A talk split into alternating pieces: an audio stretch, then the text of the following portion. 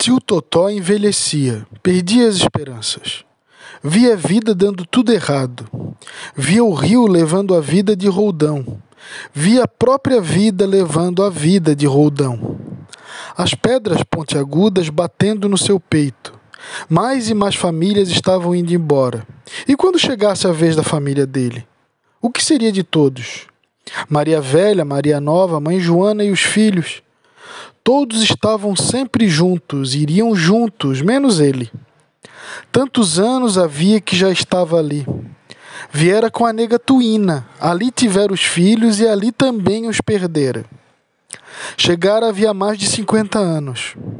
Tio Totó envelhecia, não pelos anos passados, mas pelo tempo contado em dores que a vida ofertara para ele.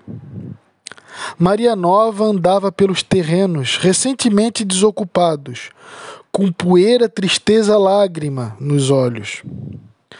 No local onde estavam os barracos dos que tinham ido embora pela manhã, agora só restava um grande vazio. Era como um corpo que aos poucos fosse perdendo os pedaços. Sentiu dores, Pensou em vó Rita. Teve vontade de ir ter com ela, mas não podia.